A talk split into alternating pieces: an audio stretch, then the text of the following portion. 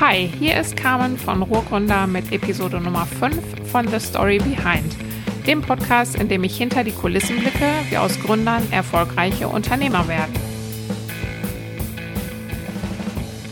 Mein Gast heute ist Oliver Weimann. Oliver ist vor allem bekannt als Geschäftsführer des Ruhrhub und Initiator und Veranstalter des Ruhr Summit. Seit ungefähr zehn Jahren ist er aber auch als Unternehmer unterwegs mit seiner Beratungsfirma 360 Online Performance Group. Was ich an Oliver so bemerkenswert finde, ist, wie er diese doch sehr unterschiedlichen Positionen miteinander vereinbaren kann. Also Unternehmer auf der einen Seite und Geschäftsführer eines vom Land geförderten Projekts, was ja auch immer viel mit Politik und Interessen unterschiedlicher Städte und so weiter zu tun hat, auf der anderen Seite. Was ich bei ihm auch sehr zu schätzen gelernt habe, ist, wie er seine Teams zusammenstellt. Im Rohhub genauso wie in seinem Unternehmen. Und ich finde es auch immer wieder ein spannendes und sehr wichtiges Thema, wie man die richtigen Leute findet, um Projekte umzusetzen und voranzutreiben. Darüber, was ihn persönlich antreibt bei dem, was er alles so macht und noch viele andere Dinge spreche ich jetzt mit Oliver im Interview. Viel Spaß! Ja, hallo Oliver, ganz herzlich willkommen zu meinem Podcast. Schön, dass du da bist. Hallo Carmen, natürlich. Ähm, fangen wir gleich mal an mit dem, was du so alles machst. Äh, du machst da sehr viele Sachen und dann auch noch sehr viele Sachen gleichzeitig, wenn ich da noch richtig informiert bin. Ähm, du bist natürlich einmal als Unternehmer unterwegs mit deinem Unternehmen, das du jetzt auch schon seit fast zehn Jahren, wenn ich richtig gerechnet habe, habe hast, die 360 Online Performance Group. Ähm, dann bist du Geschäftsführer vom Rohrhub. Ähm, dann bist du ja auch dieses Jahr vielleicht nicht so, aber als Veranstalter für den Ruhr Summit auch noch am Start. Und äh, als ähm, Business Angel bist du, glaube ich, auch immer mal wieder und ähm, momentan, glaube ich, auch aktiv. Habe ich noch irgendwas vergessen oder ist so das, das was du alles so machst? Ähm, na, grundsätzlich sind das genau die Sachen, die ich gerade tue, ja. Du hast das sehr ja, gut zusammengefasst. Genau. Ähm, siehst du dich, ich meine, ist das alles äh, gleichwertig zu äh, einzuschätzen oder ähm, hast du irgendwie einen, Schwerpunkt, wo du dich eigentlich auch so am meisten siehst oder wo so dein Herz am stärksten verschlägt? Du, das ist, ähm, das ist sehr, sehr äh, sehr, sehr heterogen, sehr, sehr divers und das macht mir halt große, große Freude, aber du weißt es ja auch genau, die Übergänge ähm, von dem einen zu dem anderen Bereich sind immer, immer sehr, sehr fließend und von daher, ähm, nein, gleichgewertig ist, gleichgewichtig ist es auf keinen Fall. Ähm, mhm. Ich verbringe deutlich mehr Zeit im Ruhrhub als denn in anderen Tätigkeiten, muss man ganz klar sagen. Jetzt natürlich noch viel mehr, weil der Ruhr-Summit ist ja jetzt als, als Event in den Hub reingewandert, ähm, wird von dem Hub aus organisiert, weil man muss natürlich halt eben ganz klar sagen, es ist ähm, dadurch, dass ich das initiiert habe, war war das oder tendierte immer so ein bisschen dahin, dass es die lustige, kunterbunte Oliver Weimann Show war. Und das soll es ja nicht sein, sondern wir wollen ja etwas für die Region, für die Startups aus der Region schaffen und wirklich langfristig was aufbauen. Und ich glaube, größer kann ein Event oder größer kann der Ruhrhub am Ende des Tages dann nur werden, wenn wirklich unterschiedliche Initiativen da voll drauf einzahlen. Und ähm, deswegen haben wir die Entscheidung getroffen. Und von daher ist der Ruhrhub immer noch ähm, die, der Betätigungsschwerpunkt für mich. Auf der anderen Seite angesprochen, ähm, 360 Online Performance Group gibt es seit wirklich knapp zehn Jahren. Bin auch immer wieder äh, irritiert.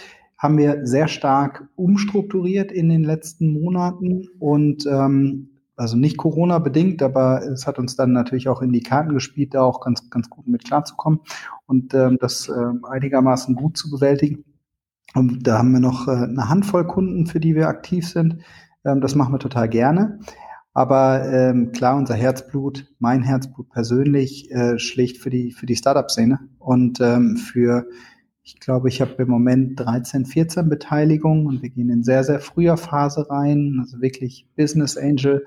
Ähm, und klar, da ähm, sagen wir mal, mir wird nicht langweilig und jede Stunde, die, die wir haben, die ich finde, persönlich, aber auch mit dem Team kann ich da nutzen, um auf der einen Seite, was, was Marketing angeht, zu unterstützen, auf der anderen Seite natürlich vertrieblich Kontakte herzustellen, ähm, das Business Development voranzutreiben und ähm, das ist halt das, was ich was, was mir einfach großen Spaß macht zu sehen, dass sich Teams entwickeln, dass sich Projekte entwickeln und äh, manchmal auch zu realisieren, dass es halt eben dann doch nicht so gelaufen ist, wie man sich selber überlegt hat hm. und gewünscht hat.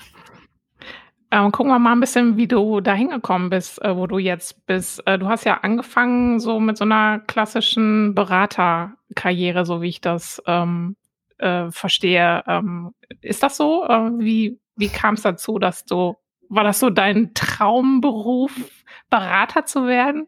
Wie kamst du dahin? Was hat dich daran interessiert? Ich fand das schon ganz spannend. Ich habe ja BWL VWL studiert, ähm, also Diplom Betriebswirt und äh, oder Diplom-Kaufmann und Diplom-Volkswirt. Und ähm, dann ist natürlich eine Option, die dir ermöglicht, in unterschiedliche Projekte und Bereiche und Branchen reinzugucken, Berater werden. Das habe ich 2005 begonnen und ähm, bin dann aber immer mit diesem Marketing-Schwerpunkt. Also ich habe Restrukturierung, Prozessoptimierung und so weiter gemacht und habe dann relativ schnell diese, diese Ecke gefunden, Business Development, Kommunikation von digitalen Geschäftsmodellen. Wir haben mit dem Team damals internationale äh, Wachstumsunternehmen beim Markteintritt in Deutschland unterstützt, haben die Geschäftsmodelle angepasst und haben dann ganz ganz sinnbildlich zu sagen, okay, wie generieren wir die ersten Kunden, wie, wie ermöglichen wir eine Wachstumsstory? Und das ist nicht so wahnsinnig weit von dem Startup-Sektor entfernt. Also von daher war das eine, eine, ja, eine richtig gute Konstellation für mich, wahnsinnig viel zu lernen und nicht immer die Zeche halt eben dann auch am Anfang selber zu bezahlen.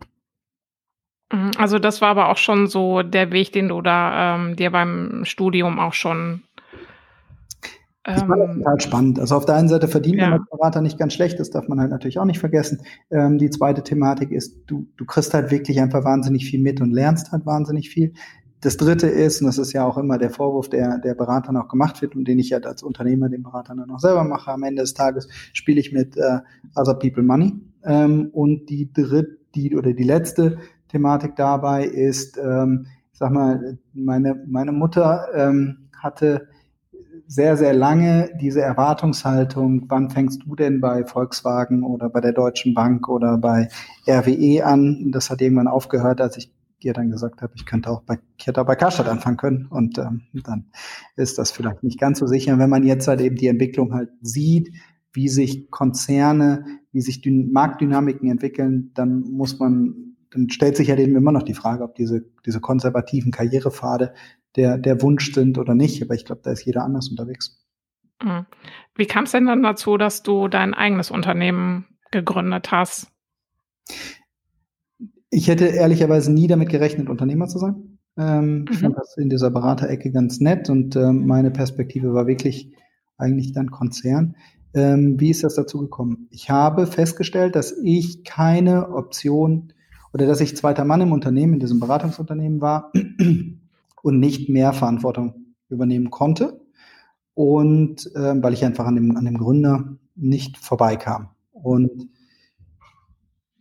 das, und dann kam eine zweite Komponente hinzu, dass ich eine ganz konkrete Startup-Idee hatte mit zwei, drei Leuten, mit denen ich das umsetzen konnte. Auf der einen Seite mit Entwicklern, auf der anderen Seite mit, äh, mit, mit Business Developern und ähm, gesagt habe, okay, dann wie kann ich die, die, die Puzzleteile so zusammenschieben, dass es halt funktioniert. Und ich habe mit meinem damaligen Chef gesprochen und er hatte mich gebeten, einen Kunden part-time weiter zu betreuen. Von da war ich ausfinanziert und ähm, konnte in das Startup-Leben halt sozusagen starten. Wir haben halt irgendwie 2007 als, ähm, als Seitenprojekte angefangen, ähm, kleine digitale Plattformen aufzubauen und so weiter, wo ich halt viel lernen konnte, auch viel lernen konnte, was halt eben gar nicht funktioniert. Und dann war es 2010 so weit, dass ich gesagt habe, okay, dann, dann mache ich das jetzt. Und ähm, daraus hat sich auf der einen Seite entwickelt, eigene Projekte anzuschieben. Auf der anderen Seite, ähm, aus dem einen Kunden sind mehrere Kunden geworden und dann kam halt beides zusammen, was ich immer wieder genutzt habe für die Startups, die, wo wir uns beteiligt haben und auf der anderen Seite ähm, wirklich für die Kunden, für die wir noch aktiv sind. Mhm. Ähm, was, was war denn die oder was äh, ist die 360? Ist das jetzt, ähm, ist das ein Beratungsunternehmen oder was macht ihr da tatsächlich mit? Oder was hast womit hast du da auch angefangen? Du hast ja gesagt, dass ihr das jetzt gerade so ein bisschen umstrukturiert habt auch, aber als was war das Unternehmen gedacht vor allen Dingen? Also es war primär, äh, primär Beratung. Äh, wirklich Mhm. primär äh, Beratung im Bereich Business, Business Development, digitale Produkte. Und da geht's halt eben Sportwettanbieter, Online-Broker, ähm, E-Commerce-Anbieter. Ähm, Und das war jetzt auch für dich so diese, ähm, äh, diese Plattform dann für dich, wo du jetzt unterschiedliche Projekte dann ähm, be begleitet hast oder unterstützt hast? Korrekt. Und also da, ja, okay. es waren, da waren es meistens einfach Unternehmen, die, die über die Finanzpower äh, verfügten, um einfach Berater oder Unterstützer für ihre, für, für ihr Geschäftsmodell halt eben einzukaufen. Da, damit haben wir uns refinanziert, damit habe ich mich refinanziert und das Unternehmen aufgebaut. Und auf der anderen Seite haben wir immer wieder kleinere Projekte dann auch losgetreten, hatten eigene Entwickler und haben aber relativ schnell dann feststellen müssen, wie ja andere auch, ähm, dass wenn du dieses Konstrukt hast, dass dann folgender Effekt eintritt. Ähm, die eigenen Projekte werden immer dann nicht mit aller Konsequenz weiterverfolgt, wenn der Kunde schreit. Und ähm, weil dann ist erstmal der Kunden, das Kundenprojekt wichtiger, weil der Kunde natürlich halt eben dafür zahlt. Und ähm, dann gibt es unterschiedliche Lösungen, das zu ändern. Das, das eine ist halt, ähm, dass man, so wie es beispielsweise Nine Elements gemacht hat, sehr, sehr strukturiert halt hingeht und sagt, äh, man budgetiert die eigenen Projekte und dafür wird halt Freiraum eingeräumt. Oder wie wir es halt eben gemacht haben, zu sagen, wir machen keine eigenen Projekte mehr, sondern wir suchen uns immer externe Gründerteams, die das Projekt vorantreiben und wir beteiligen uns an, den, an diesen Unternehmen und dann sind die wie ein Kunde und die nerven uns genauso wie ein Kunde und dann haben wir halt eben auch so die Budgets halt zur Verfügung gestellt. Und ähm, mit dem Weg sind wir bei der 360 ganz gut gefahren. Mhm. So dieses ähm, Thema, diese ganze ähm, Start-up-Thematik, du hattest ja gesagt, ähm, da bist du auch irgendwie durch deine Beratungstätigkeit schon irgendwie reingeschlittert. Ähm, wann hast du dich wirklich ähm, damit auseinandergesetzt? Also was jetzt auch wirklich so ein, so ein Startup macht, wie man sowas aufbaut. Ähm, wann hat dich das angefangen auch zu interessieren und äh, was hat dich da genau dran interessiert? Das war, also die ersten Digitalprojekte haben wir, wie gesagt, 2007, 2008 noch in meiner Berat angestellten Beratungstätigkeit umgesetzt. Da ging es aber wirklich eigentlich um eigene Digitalprojekte, Startup als Name oder als Konzept gab es da für mich noch gar nicht. Ähm, dann habe ich über ähm, Start to Grow, über andere Programme und Netzwerke immer wieder junge Gründer kennengelernt und habe natürlich selber über die ersten Events im Ausland oder in Berlin ähm, mir versucht, einen gewissen Basiswissensschatz anzueignen. Wie spreche ich mit Investoren? Was, wie ticken Investoren? Welche Erwartungshaltung haben die? Wie, ähm, wie, wie, wie läuft sozusagen ein, ein klassischer Startups Lebenszyklus? Und das war um 2010, 2011 rum. Und ich meine, das weißt du, weißt du ja selber. Äh, irgendwann kurz danach bist du ja auch mit verschiedenen Sachen gestartet. Ähm, und das ist halt eben die Zeit, da war im Ruhrgebiet einfach noch nicht wahnsinnig viel. Und über die, über zwei, drei Jahre, 2011, 12, 13, hat sich dann eigentlich das so weit entwickelt, dass, dass ich immer wieder von, von Start-ups aus unserer Region angesprochen wurde, ähm, lass uns doch nochmal treffen. Und ihr habt ja ein Netzwerk mit Expo. Da ging es eigentlich wirklich um, um, um das zur Verfügung stellen von Wissen. Ihr habt doch einen Experten, der sich mit SEO auskennt. Ihr wisst doch, wie Google Ads funktionieren. Ähm, ihr habt doch ähm, Kontakt zu ein paar Business Angeln. Und, und das war eigentlich dieses Matching. Also einfach mhm. persönliche Kontakte. Und am, am, am Ende war es halt so, dass es ja die allerersten Startup-Events dort gab. Das war häufig einfach nur Bier trinken und sich austauschen und total gut. Und, ähm, und, und das haben wir dann irgendwann für uns identifiziert zu sagen, ja, was, was ist das, was Startups brauchen? Die brauchen den Austausch. Was ist das, was Startups noch brauchen? Die brauchen halt sozusagen das Know-how von, von extern und sie möchten ihre Idee kommunizieren. Und warum möchten sie das? Weil sie Feedback brauchen. Feedback von Experten aus gewissen Themen, Feedback von potenziellen neuen Mitarbeitern, Feedback von Investoren, Feedback von anderen Startups, weil das Problem, was ein Startup heute hat, hat ein anderes gegebenenfalls morgen und ein drittes hatte das gestern. Und damit ist dieser Austausch und diese, diese Erfahrungsweitergabe halt eben wahnsinnig wichtig. Mhm. Und ähm, damit haben wir 2015, glaube ich, angefangen und daraus ist dann am Ende des Tages mit den Startup Nights, die gibt's ja jetzt auch, auch heute noch in einer, in einer ganz anderen Form. Aber ähm, damit sind wir da losgelegt und, ähm, und dann gab's dann 2016 irgendwann den ersten Ruhr-Summit. Mhm. Ähm, genau, wir hatten uns, glaube ich, so 2014 oder 15 auch schon kennengelernt beim A Business Brunch, weiß ich noch. Genau. ähm, und äh, ich glaube, wir haben uns gar nicht so häufig getroffen auf diesen Veranstaltungen. Du kamst dann schon ziemlich früh mit diesem, ähm, mit der äh, Ruhr Summit-Idee auch um die Ecke. Jedenfalls ähm, hattest du mich da irgendwie ziemlich mit überrascht damals.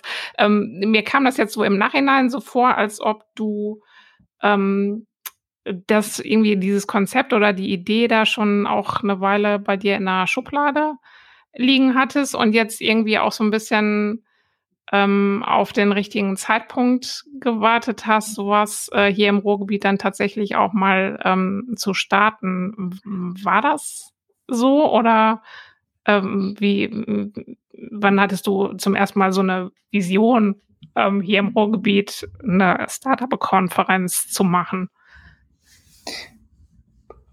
Puh, äh, also oder hm. gab es die Vision gar nicht? Mensch, einmal sprachlos. Nee, also die, die Idee, ich war 2013, 14 viel im Ausland, ähm, auf dem Wolf Summit in Warschau. Ich äh, war auf dem Web Summit in Dublin. Ich ähm, habe mir, ich war in Berlin auf ein paar, ein paar Konferenzen und ähm, und hatte dann zu dem Zeitpunkt, ich glaube, wir haben uns sehr, sehr häufig gesehen auf, auf, auf, auf Events und haben gesagt, wir müssen uns mal wirklich intensiv zusammensetzen und reden und das hat eben total lange gedauert. Ähm, und ich habe eigentlich zu dem Zeitpunkt ja auch 0,0 über dieses Netzwerk verfügt, was ich jetzt halt eben habe. Also jetzt ist es halt eben total leicht, weil du einfach weißt, welche fünf oder zehn Leute rufst du denn an, um, um, um Sachen zu starten. Das war ja damals überhaupt nicht der Fall und ähm, auch gut so, weil es war natürlich einfach, ja, es war halt unser Startup, muss man auch ganz klar sagen, ja. Und äh, äh, es gab das fertige Konzept nicht. Das ist, äh, wenn der Eindruck entstanden ist, dann äh, haben wir das oder habe ich das dann sozusagen professionell überspielt. Und so wie ich es ja auch ein paar Mal auf der Bühne ja auch gesagt habe, es war wirklich, ich fand es ähm, ich fand es mit dir total inspirierend, daran zu, zu entwickeln. Das war jetzt nicht irgendwo, es war gut für das Ruhrgebiet und es war wichtig, dass wir wirklich alle Partner dafür eingesammelt haben und wirklich die Städte uns toll unterstützt haben und die IAK und, und alle irgendwie dafür getrommelt haben und auf einmal gesagt haben, ja, und das ist das Ding, was wir jetzt voranschieben wollen. Das war super. Ähm, dafür bin ich auch immer noch wirklich sehr, sehr, sehr dankbar. Ähm, auf der anderen Seite war es so, mir, das ist eine Sache, die mir total leicht fällt, ähm, Sachen zu kombinieren, die ich woanders sehe. Und das hat auch immer wieder bei den, bei den Geschäftsmodellen vorher schon geholfen. Ich, wenn ich, wenn ich weiß, wie halt eben ein Registrierungsprozess abläuft oder ein Payment-Prozess oder halt eben ein Checkout oder wie, wie, wie eine Animation halt eben, dann, dann kann ich anderen Leuten ganz gut über, übermitteln und vermitteln, wie ich mir diese Komponenten zusammen vorstelle. Und das ist ehrlicherweise jetzt gerade auch wieder gefragt, wo wir da stehen und sagen, hey, super, 27. 28. Oktober, total gute Idee, machen wir doch mal wieder ein Rosa mit. Wie viele Leute dürfen wir denn Ende Oktober zusammenbringen? Und jetzt muss ich allen Leuten erzählen, dass ja eine digitale Version wunderbar ist und ähm, dass alle dann auch wirklich an diesem 27. 28. Oktober bitte auf diese eine Plattform kommen. Und ja, wir werden auch ein bisschen physisch in Bochum zusammenkommen, aber das ist, das ist halt das und es entstehen gerade Welten in, in meinem Kopf und in vielen, vielen anderen Köpfen mit. Ich bin ja sehr, ich war das damals nicht alleine, ich bin es heute auf keinen Fall alleine. Aber das, das hat immer ganz gut funktioniert. Also von daher, nein, es gab kein fertiges Konzept Russland, was ich aus der Schublade geholt habe. Was mir leicht fällt, ist, diese Konzepte ähm, recht schnell aufzubauen, um Menschen einzufangen. Das hat mir damals total geholfen. Und ähm, am Ende muss man halt sagen, wie wir in diesem ersten Termin zum, zum Initiativkreis gewackelt sind und die haben an, an, an ein paar bunte Bilder und leuchtende Augen geglaubt, ein, ein glaube ich, ein Moment, den weder du noch ich irgendwann vergessen werden. Also von daher, was daraus geworden ist, ja einfach auch großartig. Also großartig für uns, großartig für die, für die Region. Das macht ja, macht ja auch total Spaß. Also von daher, das, das war so dieser Moment, nee, war nicht fertig, ich wollte es aber und ich dachte, auf der einen Seite werde ich häufig genug von den Startups gefragt. Die Initiativen schienen auch bereit, den nächsten Schritt zu machen. Und es hat sich ja bewahrheitet, dass der richtige Moment war.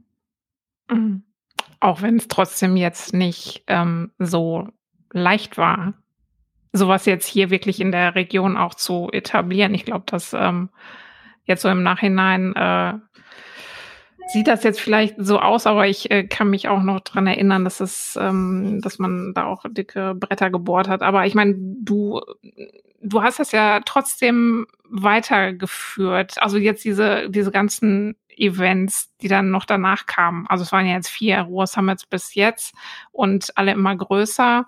Ähm, und trotzdem war es ja auch schwierig, also ich fand es trotzdem immer noch schwierig, irgendwie ähm, das Ruhrgebiet jetzt wirklich so äh, zu begeistern und die auch wirklich davon zu überzeugen, dass äh, hier Potenzial in der Region ist und dass man auch was dafür tun muss, ähm, das zu heben. Ähm, wie siehst du das denn so in der Retrospektive? Das eine ist wirklich dieser, dieser Punkt, dass ich, dass ich dankbar bin für all die Unterstützung, die wir in den letzten Jahren bekommen haben. Und von wirklich auch von vielen, vielen Leuten, wo ich es jetzt nicht direkt erwartet hätte. Auf der anderen Seite, du hast natürlich recht. Also hat niemand gesagt, dass es leicht war und hat auch niemand gesagt, dass es leicht werden würde. Ich hätte ehrlicherweise mehr Support von den Unternehmen aus der Region erwartet. Äh, von den etablierten Unternehmen, von den, von den großen Konzernen. Entschuldigung. Warum? Ähm, weil am Ende des Tages ging es und geht es natürlich immer darum, ähm, das ist ja auch ein massives finanzielles Risiko.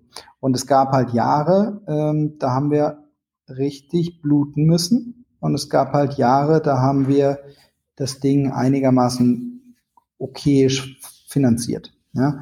Ähm, am Ende haben wir auf den Russ mit massiv draufgelegt, muss man ganz klar sagen, als 360 oder als, als Oliver Weimann. Ähm, aber das war's, das war's halt wert. Das, das, was, aber was, was war dir das wert? Ich meine, was ist da auch, was treibt dich da an, dann auch sowas durchzuziehen? Das ist ja jetzt auch kein Pappenstiel, so ein Dingen da in einer, ähm, in einer Jahrhunderthalle dann auch zum Beispiel komplett zu bespielen. Ja, das ist korrekt, aber also die, es gibt, gibt ja natürlich viele, viele Facetten. Die eine Facette ist sicherlich, ähm, da würde ich ja lügen, natürlich macht es mir Spaß, auf der Bühne zu stehen und ähm, zu feiern, dass wir es wieder geschafft haben, so coole Speaker ranzubekommen, so viele Leute halt dafür zu begeistern und, ähm, und diesen Moment halt zu, zu zelebrieren. Gar keine Diskussion, finde ich, finde ich persönlich großartig und äh, würde mir fehlen, wenn es nicht mehr so ist.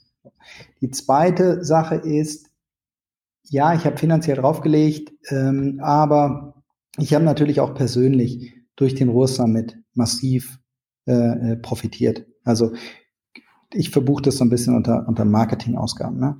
Ähm, ich wäre, das muss man auch ganz klar sagen, ich wäre nicht beim Hub, wenn es kein Ruhr Summit geben würde äh, oder gegeben hätte. Ich ähm, könnte nicht den Teams, die mich jetzt fragen, ob ich investiere, ob ich helfe, ähm, denen könnte ich so nicht weiterhelfen, wenn wir das, das Thema nicht gemacht haben. Ich hätte das Netzwerk an Investoren nicht. Ich hätte das Netzwerk an, an, an, an, an tollen äh, Freelancern, an Unterstützern, an, an Multiplikatoren.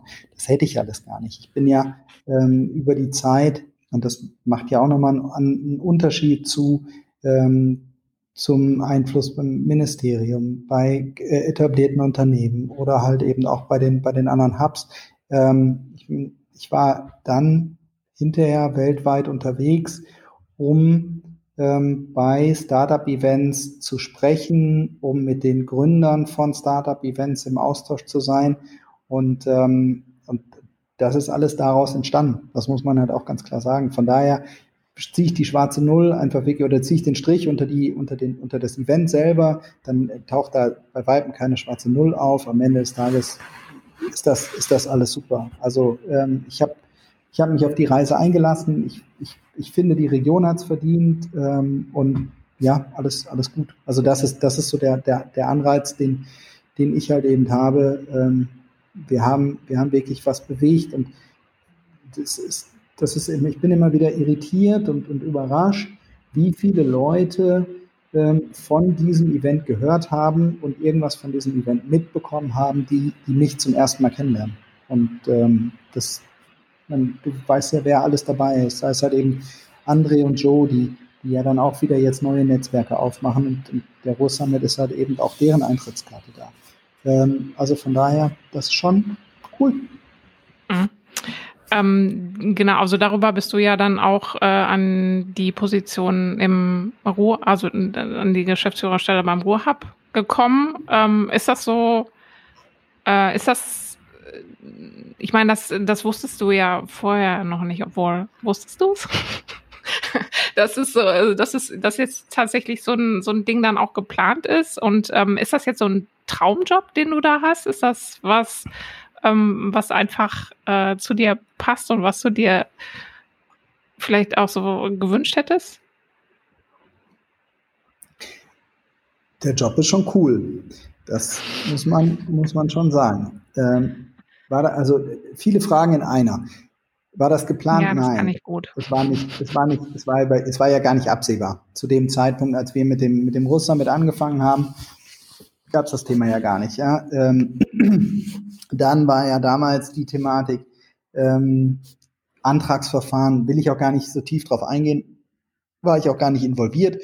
Aber gibt es einen Hub im Ruhrgebiet oder gibt es mehrere Bewerbungen? Hinterher hat man sich ja darauf committed, das zusammen zu machen und das halt als Ruhrhub anzuschieben, was ich natürlich äh, äh, richtig, richtig gut fand, ähm, weil damit bündeln wir halt die Kräfte über die komplette Region. Ich glaube, ein, alleine, und ich habe ich schon tausendmal gesagt, alleine ist jede Stadt zu klein und so haben wir wirklich großes Potenzial mit den, mit den Universitäten, mit, mit dem, was da jetzt einfach in den, in den letzten Jahren entstanden ist.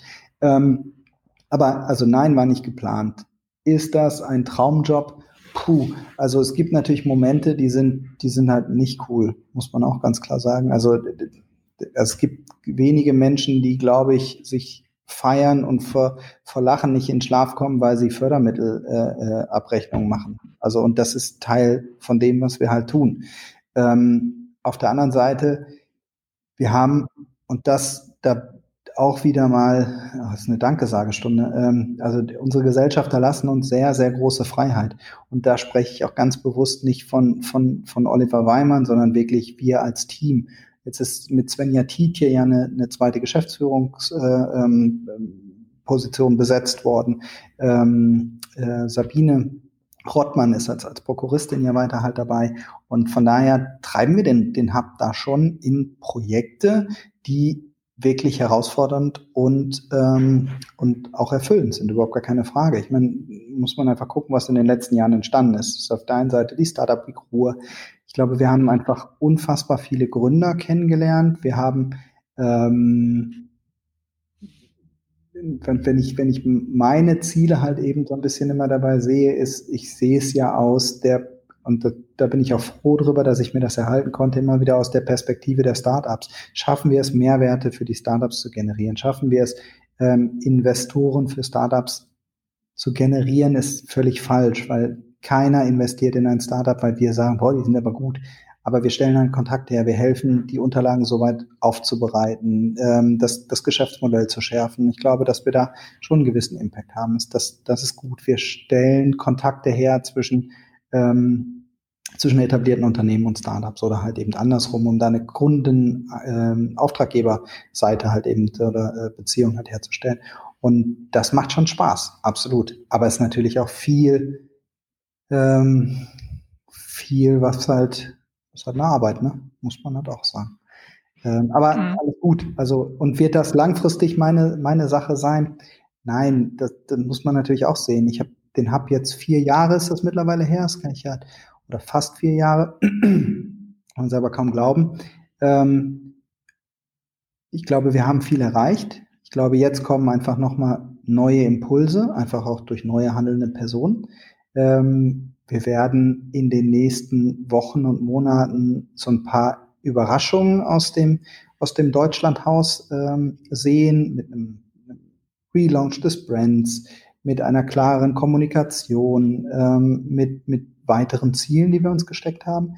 Wir sind jetzt in der, in der wirklich tollen Situation, die Startup Big Ruhr neu erfinden zu dürfen, den Ruhr Summit neu erfinden zu dürfen. Ähm, das sehe ich wirklich fast ausschließlich positiv. Es gibt so ein paar Wermutstropfen, aber ähm, wir werden ja auch in diesem Jahr eine physische Komponente haben und in den nächsten Jahren wird das ja immer weiter zusammenschmelzen und wir sind, wir sind halt da und, und können Sachen gestalten. Das ist, das ist großartig. Ähm, auf der anderen Seite muss man natürlich auch sagen, irgendwann ist dann auch meine Zeit als Hub-Manager logischerweise abgelaufen, weil ähm, gut, die grauen Haare habe ich schon ein bisschen länger. Ähm, irgendwann ist das ja auch nicht mehr authentisch. Das muss man, muss man ehrlicherweise dann auch sich eingestehen und dann, dann müssen andere Leute das halt eben weiterführen. Aber da bin ich total entspannt. Dann kommt der nächste Traumjob.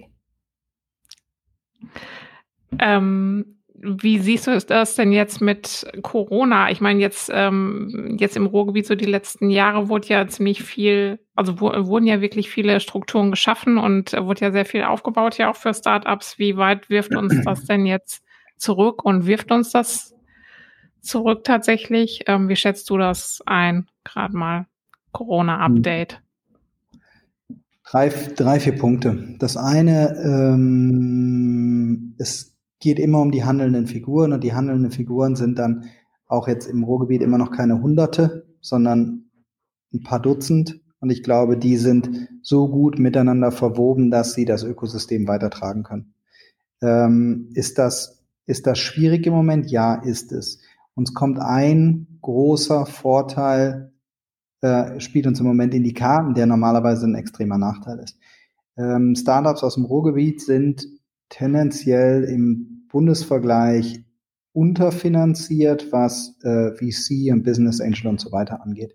Das bedeutet aber reziprok, du musst ähm, auf deine Burn Rate extrem achten und das hilft dir natürlich in so einer Krisenphase extrem weiter, weil dann kannst du halt eben strecken, ähm, weil du es die ganze Zeit halt eben schon tust und vielleicht noch noch besser als an anderen Standorten.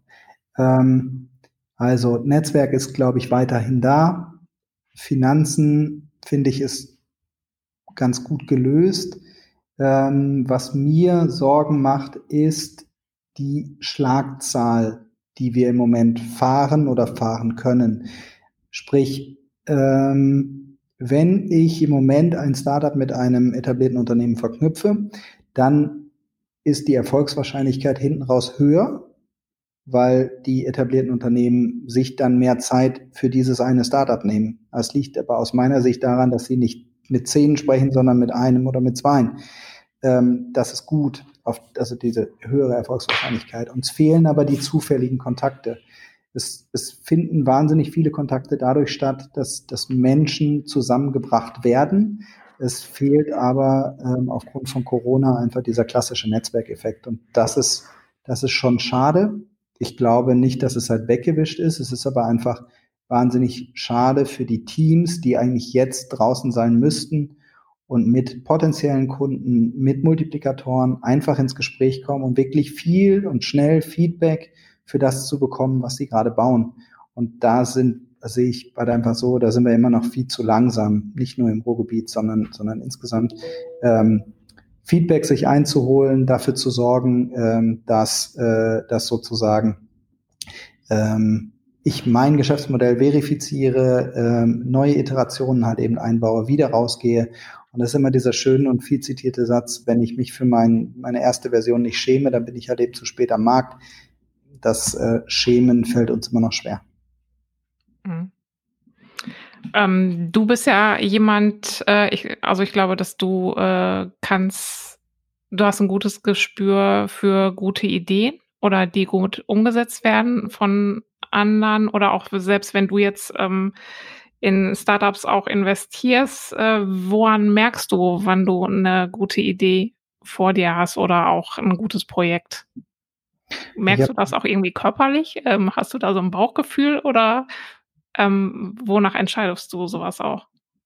Ich habe da brutal viel lernen müssen. Ich habe halt auch ganz ehrlich einfach auch viel Geld versenkt. Also muss man auch ganz klar sagen. Und also zwei, zwei Learnings für mich ganz einfach. Also es ist immer kommt irgend, logischerweise immer kommt irgendwas anders als, als, als gedacht und in der Regel ist es nicht, weil es dann einfacher wird oder besser wird. Das ist völlig klar.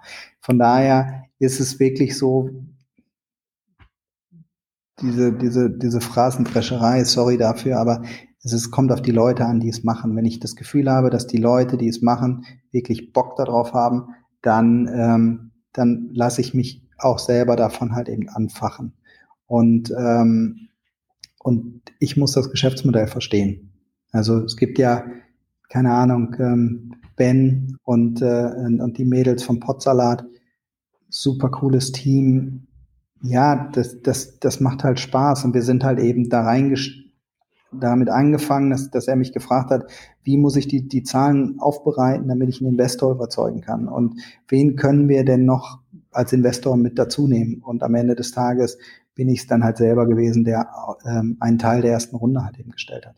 Oder ähm, was, äh, was für ein Team, also im, im Endeffekt meistens sind es halt digitale Produkte, aber Potsalat ist ein Beispiel oder Matcha Tee äh, von, von, von Martin. Also Martin ähm, ist, ist halt ein anderes, wo ich einfach äh, gedacht habe, okay, ein Projekt mit Sebastian Deutscher, mit Stefan Peukert und dann halt eben Martin, der wirklich ähm, jede Meile geht, um mit, mit, mit Feuer, Brunst und, und Eifer sein Produkt an den Mann zu bringen. Ja, geil, das, das macht Spaß und das könnte, das könnte was Cooles sein.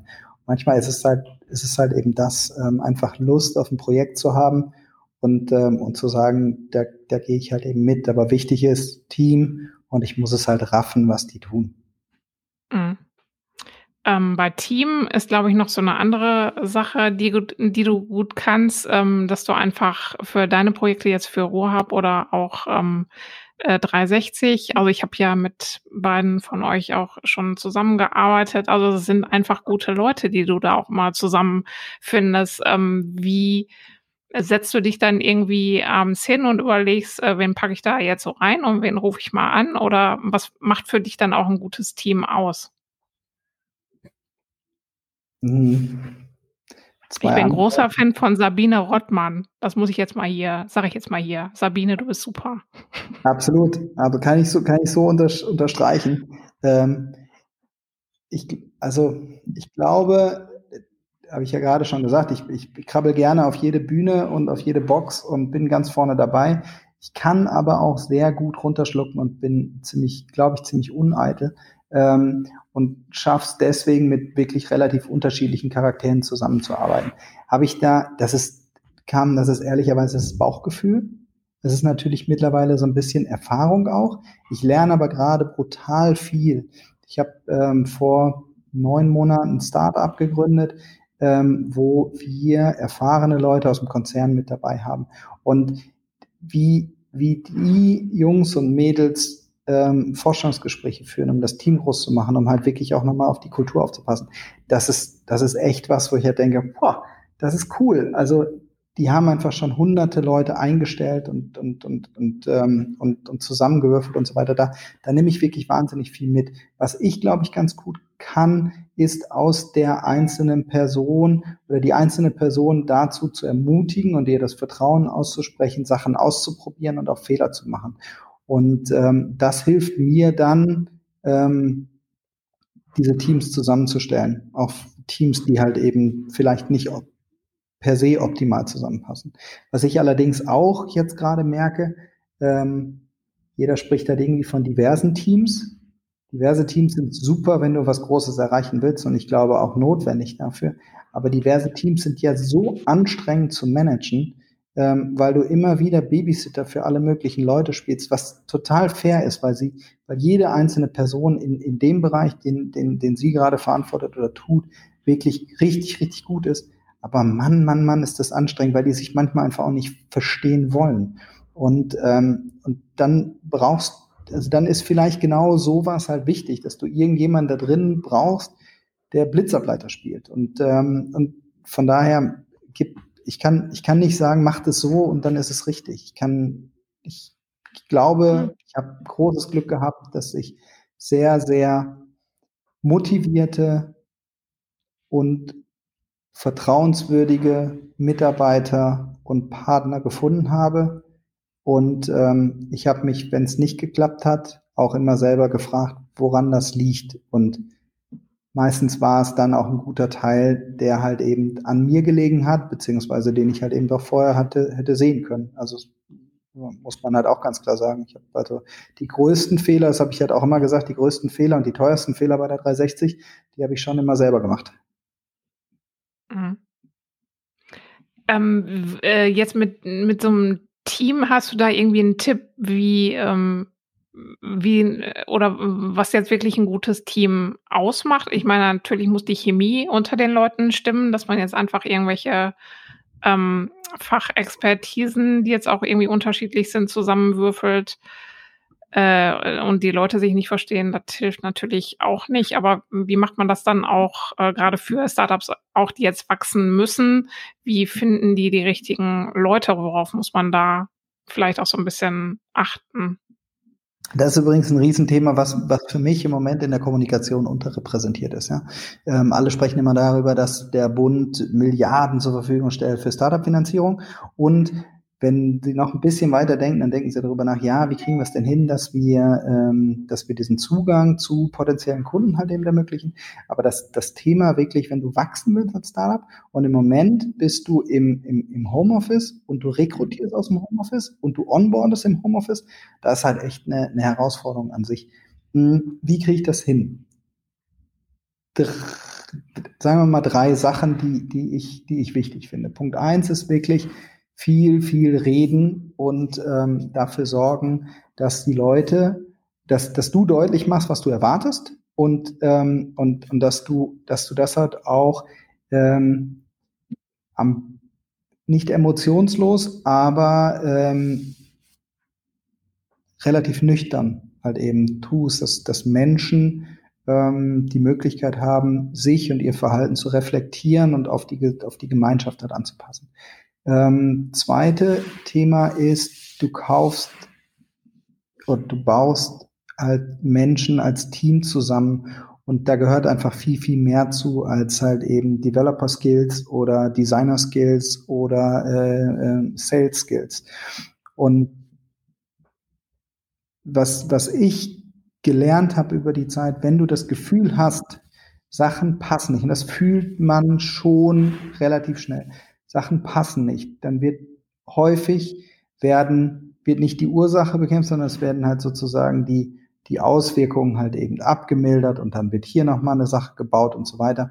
Und das aus meiner Erfahrung bringt halt überhaupt nichts, sondern ähm, manchmal tut's halt weh und manchmal ist dann auch Trennung der richtige Weg ähm, aber wirklich frühzeitig anzusprechen, pass mal auf, warum passiert das jetzt hier gerade zum zweiten Mal? Warum stimmt ihr euch zum zweiten Mal nicht ab? Warum wird zum zweiten Mal eine Deadline gerissen? Oder warum, warum was ist, was ist bei euch nicht in Ordnung? Und die Leute wirklich zusammenzubringen und dann wirklich auch konsequent zu sagen, ähm, wenn das so nicht funktioniert, dann ist das ist okay. Das ist nicht dein Fehler und das ist nicht dein Fehler, aber lass uns bitte einen Weg finden, wie wir das Projekt, wie wir das Team halt eben retten. Und so ist halt eben nicht der Weg. Und das ist, das ist wirklich ein ganz klares Learning. Wenn du das, das, das Bauchgefühl hast, irgendwas ist nicht in Ordnung, dann ist es meistens nicht in Ordnung. Und wenn du, wenn dann sozusagen dir Puderzucker in den Popo geblasen wird, dann ist das gelogen. Und dann musst du halt eben ein bisschen weitergehen. Und dafür musst du dir die Zeit nehmen. Und das, da war ich ziemlich schlecht drin. Also ich war gut da drin, ähm, Leute zum Maximum zu treiben und Leute zu motivieren, nicht durch Druck, sondern wirklich durch Verantwortungsübergabe und durch, durch Visionen. Ähm, ich war aber nicht gut da drin, mir die notwendige Zeit zu nehmen, wirklich Menschen weiterzuentwickeln, sondern ähm, ich habe dann ähm, häufig auch einfach Details nicht gesehen und, ähm, und, und wollte die vielleicht auch gar nicht sehen. Und das ist jetzt gut. Jetzt ähm, weiß ich, worauf ich achten muss und wen ich mir dazu holen muss, um genau diese Details halt zu klären. Und dann ist halt eben dein großes Fancrew, Sabine, Sabine Rottmann, die ist halt einfach auch penibel bei, bei gewissen Sachen. Und ähm, da passen wir dann insofern überhaupt nicht, aber ganz gut zusammen, weil wir halt zusammen wirklich, wirklich ähm, Sachen ähm, umsetzen können. Und sie riecht halt sozusagen den faulen Braten schon um, um, um, um vier Ecken. Und ähm, ja, und dann können wir den Zusammenhalt dort sozusagen wieder bereinigen. Und ähm, ich habe, da habe ich wirklich das Gefühl, ich habe auch einfach, also manche Leute sucht man sich nicht aus, sondern die kommen halt einfach dazu. Und ähm, ich habe einfach viel Glück gehabt. Mhm. Ähm, wie äh, organisierst du dich bei den vielen Projekten? Das äh, habe ich immer noch nicht rausgefunden. wie machst du das? Ich meine, so viel parallel und ähm, da ist ja jetzt auch nichts wirklich so Teilzeit dran, glaube ich, an dem, was du so alles machst. Wie schaffst du das, diese unterschiedlichen Dinge auch so unter einen Hut zu kriegen, trotzdem irgendwie so einen Fokus zu wahren? Ähm, wie machst du das? Mhm. Das, das eine ist natürlich Innenwahrnehmung, das andere ist Außenwahrnehmung. Ja, also schön, danke, ich nehme das gerne an. Ich erlebe mich manchmal nicht so, wie du mich gerade beschreibst. Ähm, wie mache ich das? Ich habe eigentlich vier Quellen, mit denen ich das ganz gut strukturiert bekomme. Das eine ist, ich habe für jedes Projekt ähm, Asana angelegt, wo ich nicht alle To-Dos reinschreibe, aber wo ich die wesentlichen Sachen halt eben aufgegliedert habe und alle Informationen stehen und ich mache das transparent zu dem Kernteam, was um mich rum ist. Ich habe zweites, ähm, haben wir irgendwann umgestellt und sind bei der Teamkommunikation ziemlich konzentriert und konsequent bei, bei Slack um einfach dort wirklich die Informationen halt zusammen zu haben. Das dritte ist, wir oder ich ähm, auch wieder mit dem Kernteam habe mittlerweile eine Cloud-Struktur, um alle Daten so abzulegen, dass es halt wirklich, wirklich gut funktioniert. Und ich fange jetzt gerade an, sowas wie Personal Assistance zu nutzen, um, ähm, um einfach mich mehr um die Sachen kümmern zu können, ähm, wo ich, wo ich wirklich konkreten Mehrwert schaffen kann. Also die, ich, ich kriege einfach unfassbar viele Mails trotzdem noch. Und, ähm, und wir hatten die Diskussion, deswegen habe ich gerade gar nicht das Gefühl, dass es so wahnsinnig gut funktioniert. Und wahrscheinlich ist es halt auch nicht so. Geht halt noch viel, viel, viel besser, aber ähm, jede Mail, die halt eben reinkommt, musst du ja zumindest irgendwie halt registrieren, um dann zu sagen, ja, muss ich mich mit auseinandersetzen, kann ich einfach weiterleiten oder macht das überhaupt gar keinen Sinn.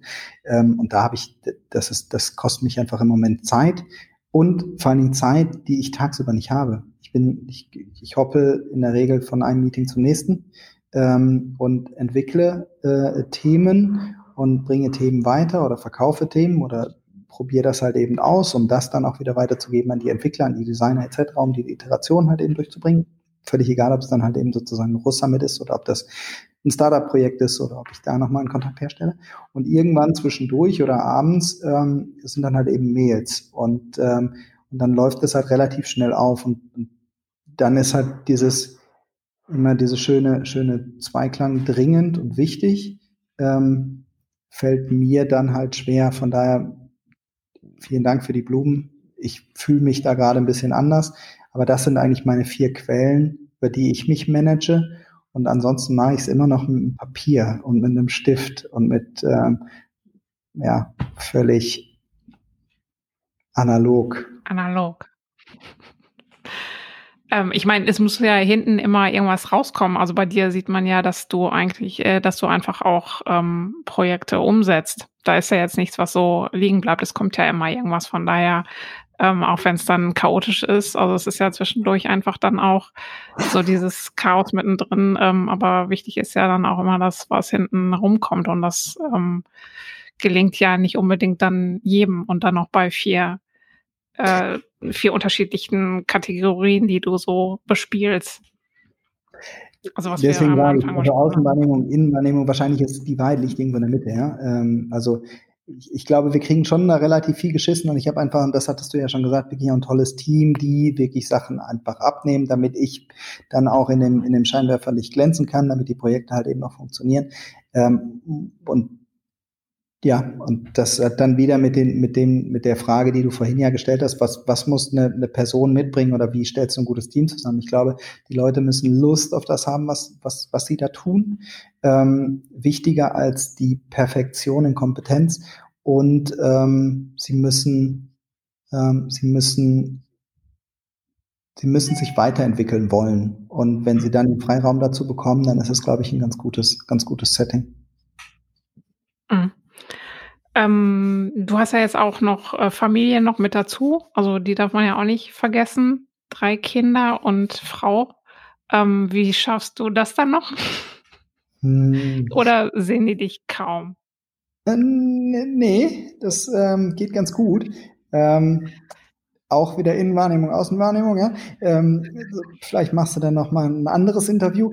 Aber also was ich, also das ist im Moment, ganz ehrlich, haben wir vorher darüber gesprochen, das ist grauenhaft. Also jetzt fängt Kinderbetreuung wieder einigermaßen an und die Kleinste hat Husten seit letzter Woche Donnerstag und ist jetzt eine Woche zu Hause. Der Mittlere kriegt jetzt morgen seine Polypen raus, wird die nächste Woche zu Hause bleiben und alles ist Vorbereitung auf die Sommerferien, wenn der ganze Quatsch halt wiederkommt.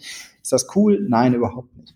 Im, in der Normal, Im Normalfall, im Alltag ist es so, dass ich, wenn ich in der Gegend bin, ich bin auch eigentlich gar nicht mehr so wahnsinnig viel unterwegs, jetzt sowieso nicht, aber ähm, sehe ich zu, wenn keine dringende Abendveranstaltung ist, dass ich wirklich um sechs nach Hause fahre, ähm, mit den Kindern, mit der Familie insgesamt äh, zu Abend esse, dass ich äh, mich an dem Abendritual Kinder ins Bett bringen beteilige, äh, dass wir wirklich exklusive Zeit miteinander verbringen, ähm, und das, und ob ich dann um, ich sag mal, um neun wieder dran sitze oder um Viertel nach acht, ähm, da hat dann im Zweifel meine Frau mal was gegen, aber ähm, das ist dann, das ist dann okay. Also von daher habe ich da wirklich das Gefühl, dass ich viel von den Kids mitbekomme. Wenn jetzt diese Corona genervt hat, ein bisschen weg ist, aber ähm, das, das ist super, das ist, das ist echt cool. Ähm, und ich habe wirklich große Flexibilität. Ähm, ja, also von daher das, das ist mir halt auch wichtig. Also irgendwie, ähm, ja, und das ist halt einfach spannend mitzubekommen. Also wir sind jetzt gerade ähm, in dem, die Kleine wird jetzt drei in zwei Wochen. Äh, dann haben wir einen Sechsjährigen, der jetzt zur Schule geht, ab, ab Sommer ähm, vielleicht. Und ähm, dann haben wir noch einmal irgendwie ähm, Gymnasium und damit jetzt gerade so Homeschooling. Das ist schon, das ist schon eine, eine, eine ordentliche Spannbreite und das ist natürlich ganz schön Dampf äh, dann auch zu Hause. Und ähm, es ist halt immer laut im Hause Weimann. Das liegt vielleicht dann auch an den Genen. Wie, wie siehst du denn dich jetzt so in Zukunft oder was würdest du noch gerne machen, auch wenn dann der Rohab vielleicht dann irgendwann nicht mal äh, dein Job ist? Ähm, wo treibt dich noch so hin? Was sind so die Dinge, die dich interessieren, die du spannend findest, wo du jetzt noch gerne hingehen würdest? Ich hätte, ich hätte Bock, wirklich ein Projekt, ähm, ein Startup konsequent mal zu verfolgen und, ähm, und weiterzuentwickeln und ein Team aufzubauen. Das ähm, ist schon ein, ein ganz großes Ziel, um wirklich ja diesen, diesen ganzen Prozess, von den, den ich ja schon mal in Teilen durchlaufen habe, alleine oder halt eben in, in Teams, aber ähm, oder sozusagen als, als, als, als Business Angel, als Begleiter, ähm, wirklich mit Business Angel Runde, mit einer Seed-Finanzierung, mit Wachstum, mit, mit Kunden, ähm, hätte ich Bock drauf. Und ähm, da ja, bin ich jetzt dabei, die ersten Sachen halt zusammenzusetzen. Und ähm, ich habe da natürlich ganz klar das große Glück, dass ich einfach wahnsinnig viele Geschäftsmodelle sehe und wahnsinnig viele Ideen halt eben mitbekomme. Und ähm, genau, und dann das halt eben aus unterschiedlichen Perspektiven halt sehen kann und vielleicht Vielleicht wird da was raus. Ich meine, die erfolgreichsten Gründer sind hier Anfang 40. Bam, ich wäre soweit. Also könnte losgehen. Danke dir, Oliver. Gerne. Das war Oliver Weimann bei The Story Behind. Vielen Dank euch fürs Zuhören und vielen Dank auch nochmal an Los Dos Terraros aus Dortmund für den Titelsong. In der nächsten Episode spreche ich mit Sebastian Deutsch. Sebastian ist so eine Art Urgestein der Startup-Szene im Ruhrgebiet. Das kann man guten Gewissens auch so sagen, denn es war im Jahr 1999, also als das Internetzeitalter gerade erst so richtig in den Startlöchern stand, da hat Sebastian zusammen mit Eray Bazaar Nine Elements gegründet, was heute so die Digitalagentur in der Region und darüber hinaus ist. Er hat also nicht nur die gesamte digitale Entwicklung der letzten Jahre und sogar ja auch Jahrzehnte mit begleitet, sondern auch einige der erfolgreichsten Startups im Ruhrgebiet mit aus der Taufe gehoben. Ihr könnt euch also jetzt schon auf ein sehr spannendes Gespräch nächste Woche mit Sebastian freuen. Bis dahin.